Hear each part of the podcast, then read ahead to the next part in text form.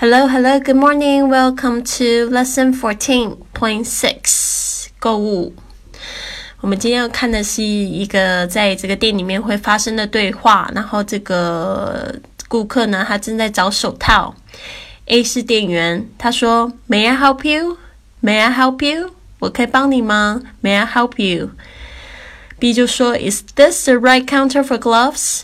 Is this the right counter for gloves? 这是手套的柜台吗？Is this the right counter for gloves? A 说：Yes, madam. What sort of gloves do you want? Yes, madam. What sort of gloves do you want? 是的，女士，你要找什么样的手套呢？Yes, madam. What sort of gloves do you want? B 说：Well, let me see some of each. Well, let me see some of each. 嗯，就让我看看一些吧。Well, let me see some of it. 然后 A 就说，Certainly. What size do you take? Certainly. What size do you take? 说好啊，你的尺寸是什么呢？Certainly. What size do you take? B 说，Six and a quarter, I believe. But you'd better measure my hand to make sure six and a quarter, I believe, but you'd better measure my hand to make sure. 我想是六又四分之一寸吧，但是你最好可以再量一下我的手，确认一下。Six and a quarter, I believe, but you'd better measure my hand to make sure.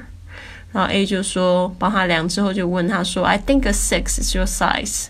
I think a six is your size. Um, how do you like these? I can recommend them. They are very reliable. 他说：“我认为呢，你是这个六号尺码。你喜欢这双吗？我很推荐哦，而且很耐穿。I think a six is your size. What do, how do you like these? I can recommend them. They are very reliable. 好，B 就说呢，Very well, I'll take these two.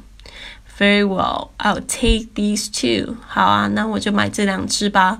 Very well, I'll take these two. 好的，希望这样子的对话呢，有一点点中间有一点点深的部分啊，但是呢，你一定可以克服的，多练几次喽。I'll see you soon.